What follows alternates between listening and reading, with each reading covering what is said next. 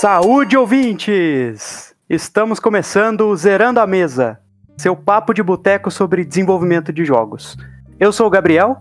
Eu sou o Luiz. E qual que é o tema de hoje, Luiz? Hoje a gente vai falar sobre jogos casuais. Casualmente falando sobre jogos. E já que a gente tá casualmente falando sobre jogos, nada melhor que tomar uma cerveja para acompanhar, né? Com certeza, cara. O que, que você tá tomando aí? Eu tô tomando uma Vitibir, cara. Uma cerveja com alto drinkability também, da Roy Garden. E você? Eu tô tomando uma Heineken Zero, por sua recomendação, inclusive. Afinal, a gente tá gravando aqui antes das seis, né? Então tem que dar uma maneirada. cara, mas eu curti essa Heineken Zero, cara. Tipo, eu achei ela uma boa, uma boa pedida para quem não tá querendo álcool no momento, né? Tomareia com mais frequência. Senão aquela barriguinha já, já começa a aumentar. A barriguinha de quarentena já, já, já não tá boa. Mas, cara, barriga dá de qualquer jeito, cara. Com álcool ou sem álcool, a barriga vai dar. Não é o álcool que dá barriga. Mas e aí, você gosta de jogos casuais ou você gosta de jogar casualmente? Eu gosto dos dois, cara. Na verdade, eu não concordo nem discordo. Não, brincadeira. eu gosto bastante do, dos duas modalidades. É, mas eu acho que é bom a gente falar o que diabos é um jogo casual. Jogar casualmente, eu imagino que os ouvintes todos saibam que é jogar de vez em quando, né? O que, que é um jogo casual? Um jogo casual, nas definições que a gente encontrou, que eu encontrei aqui pesquisando, que o Luiz provavelmente já deve ter visto também, nada mais é do que um jogo rápido, que tem uma experiência curta, e ele é feito para ter essa interação, esse loop, né, esse ciclo de interação de uma forma muito rápida, muito simples, muito minimalista. Por isso que é um jogo chamado casual. Algum exemplo, por exemplo, seria a Fazendinha do Facebook e jogos parecidos. Não é isso, Luiz? É isso daí. É, é quase que um, um, estilo que é baseado na forma como é jogado do que propriamente sua mecânica, né? Diferenciando de outros, né? De outras classificações. É, exatamente. O jogo casual pode ser de ação, pode ser puzzle, pode ser de terror, pode ser de criar uma fazenda, Pode ser literalmente qualquer coisa. O que importa é ele tem que ser rápido e tem que prover essa experiência curta. Por isso que é casual, porque todo mundo joga em um momento que tá descontraído, em um momento que tá sem nada para fazer. Existe até uma definição que é o que o pessoal chama de idle games também, né? Isso, tem, tem algumas discussões aí. Se teria diferenças de um idle game para um casual game, ou se todo idle game é um casual game. E qual que é a sua opinião, cara? cara, então, eu acho que todo idle game é, é um casual game, mas não necessariamente todo casual game é um idle game. Por quê? Elabore. Então, isso depende muito, né? Porque, assim como, como eu tava falando, né? Que, que meio que casual games são jogos feitos para você poder jogar casualmente, né? Não são jogos que não te prendem por um período, você não tem uma história, uma fase muito longa, né, para passar. De certa forma é, um, é uma definição muito aberta, né? Já o idle game, ele, ele é baseado em ações curtas, assim, mas de jogabilidade, por exemplo. Um clicker da vida, que você fica clicando para ganhar coisas. Ou até aqueles jogos que você pode clicar ou não, né? Porque dependendo de como você upa no jogo, você pode criar algumas coisas ali. Só que hoje, até com, com a fusões de várias mecânicas e outras coisas dentro do mundo de jogos, principalmente mobile recriando algumas mecânicas antigas e até misturando essas mecânicas, é, você consegue ter um casual game que não necessariamente a ação seja tão curta assim, entendeu? Você pode ter que fazer coisas diferentes, o que poderia fazer aquele jogo deixar de ser um idle game. É, talvez até os próprios jogos de, de fazendinha do Facebook se caracterizem um pouco dessa forma, né? Porque você clica para coletar as moedinhas, mas você pode comprar upgrades, você pode fazer outras ações simultâneas, até jogar de forma multiplayer, dentro de um mesmo loop do jogo, né? De um processo de interação único ali, que dura, vai, poucos minutos, mas também não é tão simples quanto só dar um clique.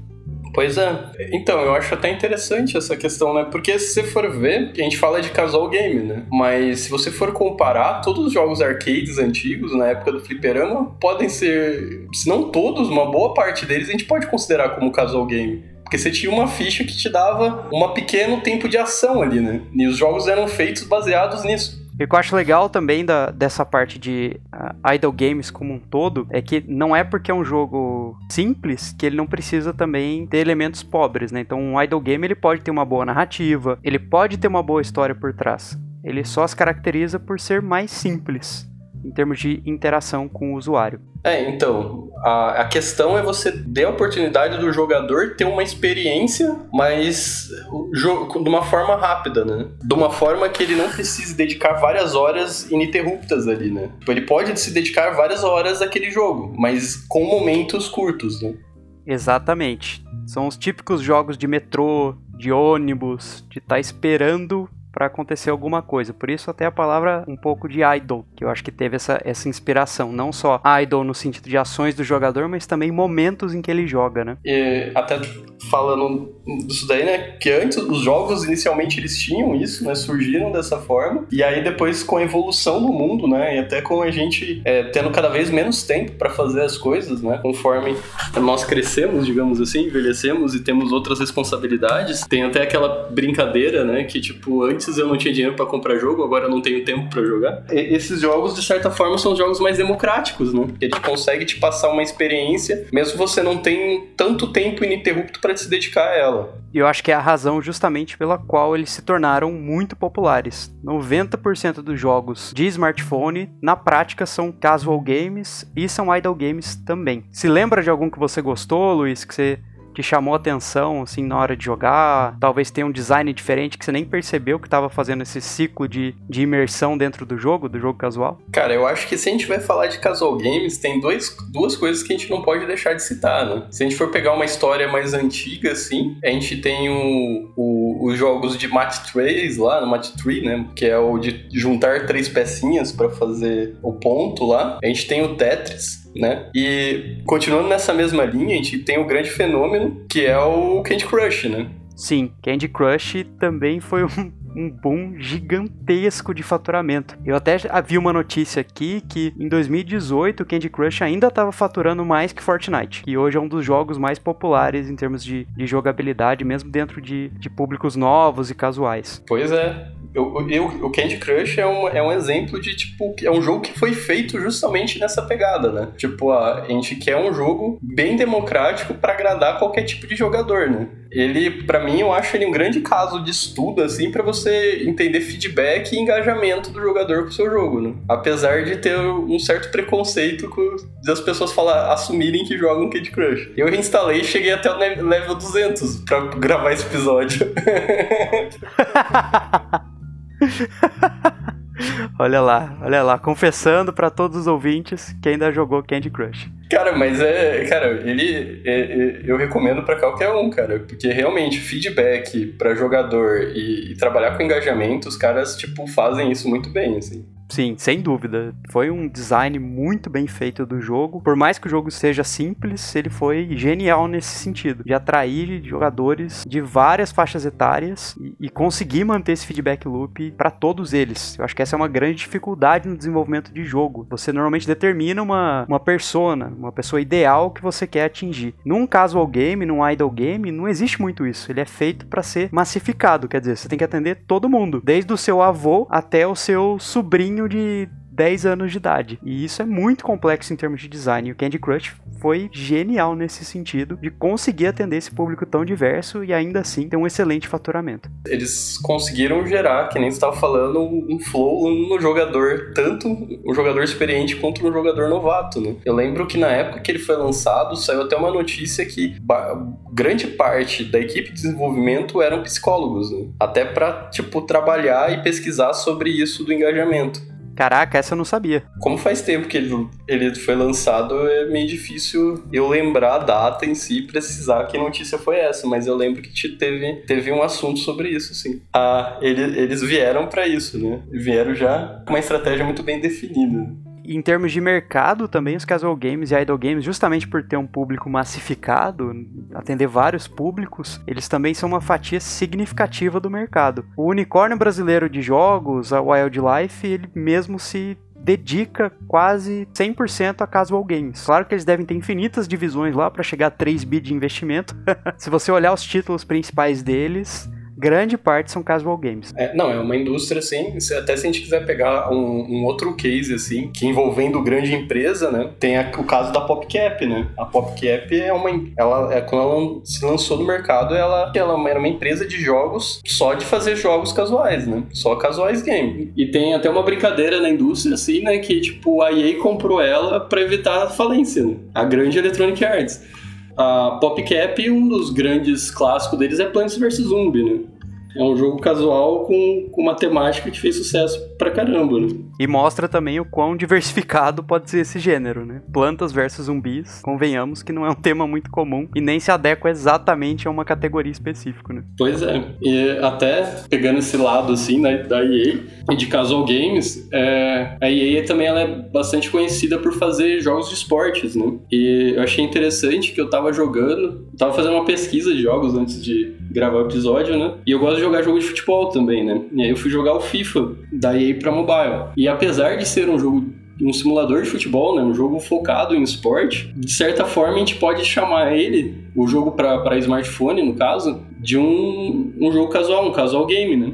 Porque ah, ele tem experiências curtas relacionadas a uma partida de futebol o core loop ele é razoavelmente pequeno, então se adequa bem essa, essa parte de casual game. Sim, é, você tem tarefas curtas, por exemplo, você pode ter um treinamento, você tem que passar, cumprir o treinamento em tantos minutos, você precisa, tipo, só fazer, é, executar um desafio de, de gols, por exemplo, né? E isso eu não cheguei a jogar os outros, mas acredito que eles têm uma pegada parecida, assim, também em, em outros esportes. É interessante ver que nem um contraponto que a gente estava falando lá né? É meio que uh, jogos clássicos se adaptando ao smartphone e uma cultura de que eu quero ter uma experiência naquilo, mas de uma forma rápida, né? Mesmo a indústria indie tá tendo uma alteração nesse, nesse sentido. É, para quem conhece o, o título Stardew Valley, que é ele é um, um daqueles tipos de jogo de gerenciar a sua própria fazenda, plantações e assim por diante. Ele não é idle porque suas ações não são meramente um clique, mas ele é um jogo casual. Eu me lembro até do designer que fez o jogo, o game designer, se eu não me engano, foi desenvolvimento de uma pessoa só.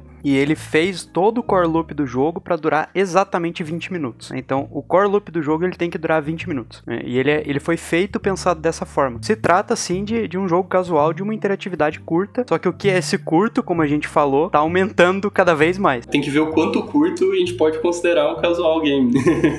e, e, Gabriel, pô, eu já, já me entreguei aqui, já, cara. Falei do, do que eu joguei Candy Crush, falei que eu, que eu jogo jogos de futebol, né? Os dois jogos que, que a galera gamer fala que quem joga esses jogos não são game. E você, Gabriel, você, você lembra de algum jogo casual que, te, que você gostava de jogar, assim? Cara, tem três jogos que eu lembro que eu jogava muito. Um deles eu jogo de vez em quando até hoje para me divertir, que tá bem adequado para os tempos em que a gente tem, tem vivido recentemente, que é o Plague Inc. Ele é um jogo em que você cria uma nova pandemia e seu objetivo é se disseminar por todo o globo e destruir toda a população antes que, que eles descubram uma vacina. É um jogo bem interessante de jogar e ele é totalmente idle, porque você só escolhe o tipo de vírus, a variante, o local onde você vai iniciar essa, essa doença. Se eu não me engano, o local é você que escolhe, ou pode ser até aleatório, não tenho certeza agora. O jogo mesmo ele trata de você disseminar a doença, então automaticamente você vai passando por outros países, as bordas dos países vão sendo fechadas, as fronteiras vão sendo fechadas,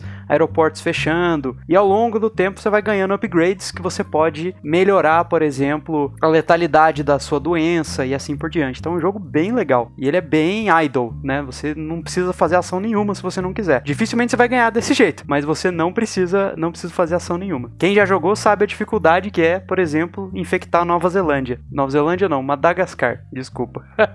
Pô, você falou Nova Zelândia, eu falo, não, é o, é o jogo imitando a, a realidade, né? Exatamente. É Madagascar. É, era, era duas, na verdade. Era Madagascar e Groenlândia. É quase impossível de infectar esses malditos. Mas é muito legal o jogo. Um outro jogo que é um jogo antigo, que é o The Creams, é, que era um jogo que você jogava até em site, né? Você jogava num website mesmo que você coordenava uma máfia. Né? Você tinha que entrar nas boates, vender drogas. Não era um jogo politicamente correto. Mas era, era um, eu consideraria um jogo idle, porque você podia entrar, fazer suas ações, e se você não fizesse, coisas poderiam acontecer com você, como é o típico caso de, de jogos casuais e jogos idle. Por exemplo, um outro jogador pode te enfrentar e você chega lá, sei lá, sua casa foi roubada ou alguma coisa nesse sentido, né? Então são, são jogos desse tipo também. E o terceiro, que para mim é o mais legal, que é o conceito que, que para mim foi o mais genial de todos, que ele leva o idle ao extremo. Né, em que você assim, você não precisa jogar se você não quiser. O jogo ele joga por conta própria. Chama Godville. Ele também é, é por site e, e você faz o papel de um deus que você coordena um jogador. Né? Só que esse jogador, na verdade, ele, ele faz as suas ações sozinho. Então ele batalha monstros, escolhe quests, tudo sozinho. E isso vem em entradas textuais, como aqueles jogos antigos mesmo, falando o que o jogador fez. Se você quiser, você como deus desse, desse personagem, você pode dar alguma benção para ele, você pode puni-lo ou você pode sugerir que ele faça alguma coisa. E o mais legal é que o jogador pode recusar, né? Se, se você é um deus muito ausente, quando você pede alguma coisa para ele, ele não vai fazer. Então é bem interessante o jogo. Pô, assim não dá, cara. A gente, a gente vai ter que colocar um aviso no começo desse episódio falando, nossa, se você tiver menos de 18 anos, não continue ouvir, né? Porque a gente tá falando de praga, tá falando de, de cerveja, tá falando de, de crime, cara. Isso pode ser até um tema de podcast, aquela famosa discussão se jogos causam violência ou não. Para fechar o bingo, assim, de tipo conteúdo não apropriado, só falta a gente falar de jogos de azar agora. Jogo de azar é um jogo idle? É isso que eu ia falar, cara. Tipo, pra mim, o jogo de azar, ele pode ser caracterizado como idle e como casual game também, cara. É, não deixa de ser, né? Depende da sua sorte, né? Sim, cara. Não, cara, se você for pegar, tipo, quem que gosta de jogar bingo que você conhece? Nossa, não sei, cara. Minha avó, minhas tias. Então, é quase praticamente um público-alvo maior de um casual game. Tem, tem até a frase do criador da PopCap lá, que eu não sei, se eu não me engano, é o slogan deles, assim, né? Que tipo. É tipo, a minha mãe tem que conseguir jogar o jogo que a gente cria, né? Fantástico, um excelente slogan, né? E essencial para um casual game. Pois é, então, é bem isso. Eu, eu acho legal, né, que é, é essa questão democrática mesmo, né? Que, tipo, é, é, vamos alcançar todo mundo, né? E a gente tem toda essa pegada mais desde quando nasceu o jogo mais comercial, né, desses jogos que eram casuais assim, né, que tipo é uma coisa muito mais monetária, digamos assim, mas é, ele pode, de certa forma, eles são jogos mais democráticos, né? A gente pode até fazer um paralelo mesmo com o aspecto de arte. Né? Como toda arte, né, começa com, com uma apreciação talvez por elites, e, e outros grupos da sociedade mais, mais exclusivos, e aí começa, começa a massificar.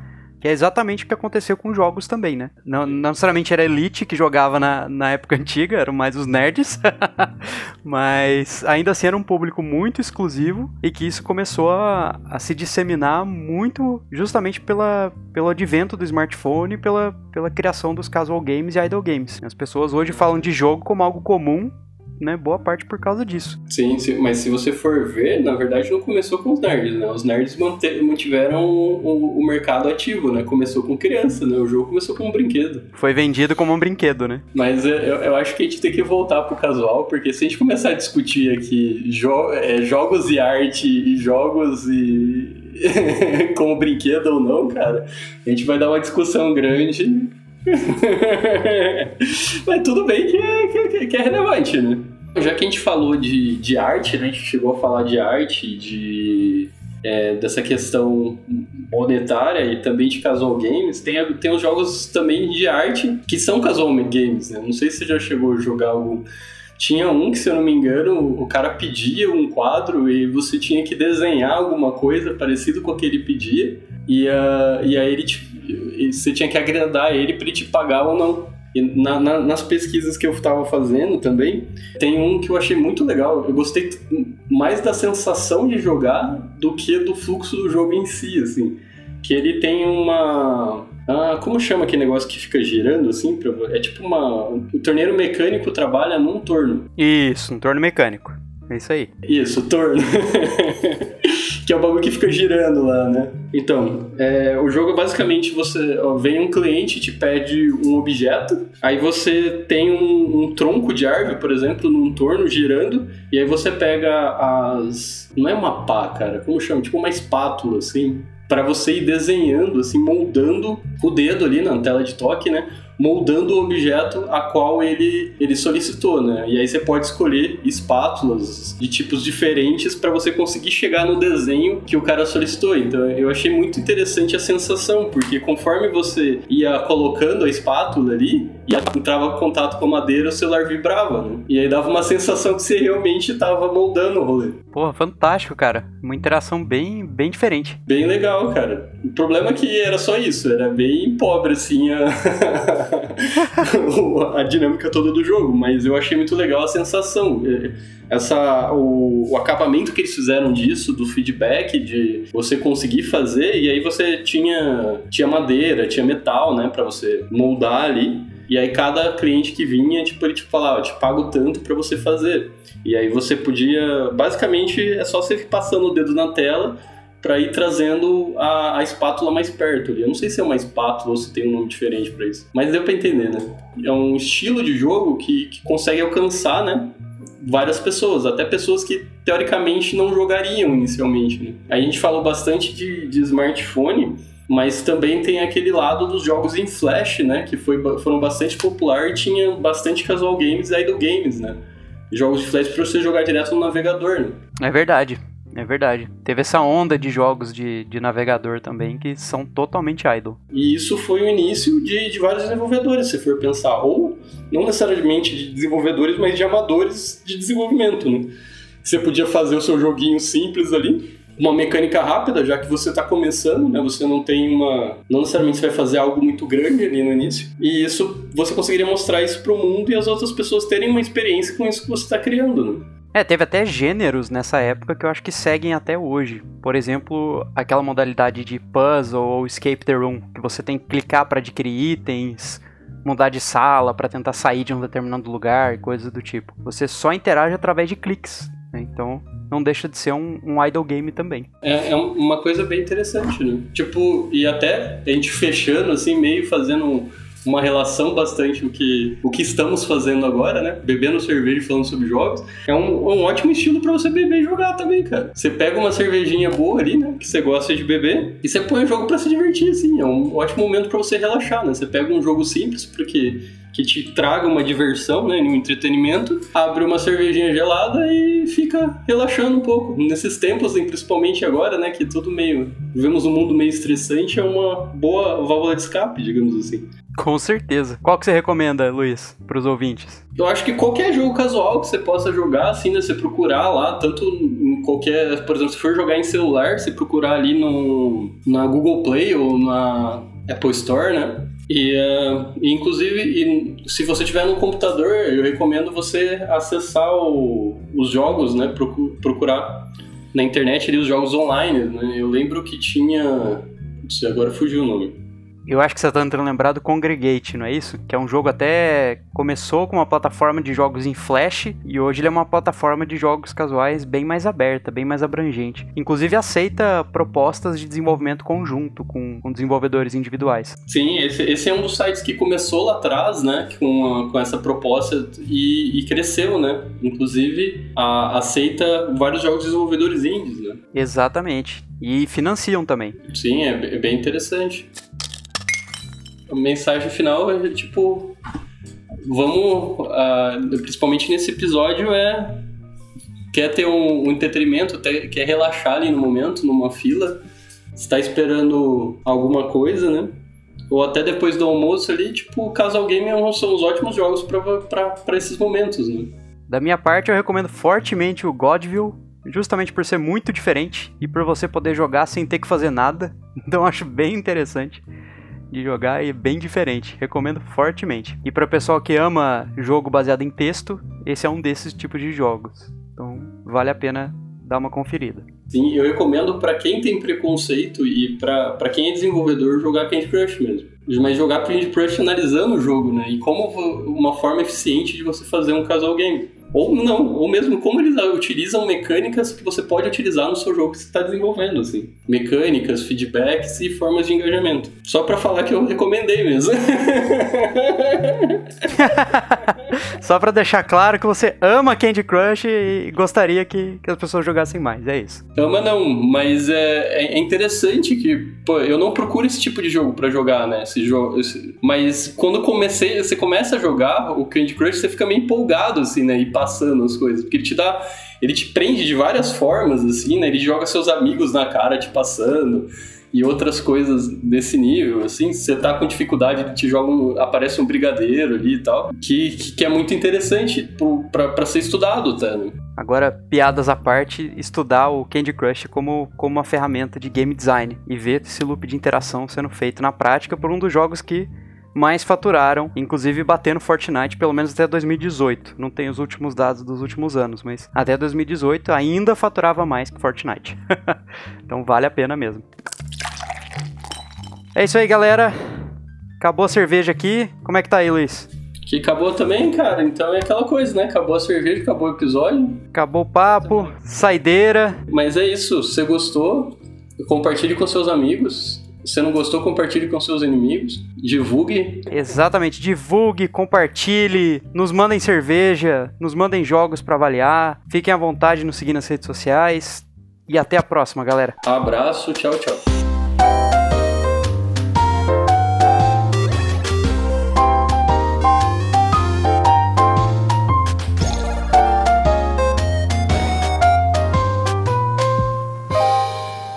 Esse episódio foi financiado pelo Governo do Estado de São Paulo e Secretaria de Cultura do Estado de São Paulo, através do edital PROAC número 30/2019, projeto Think Tank.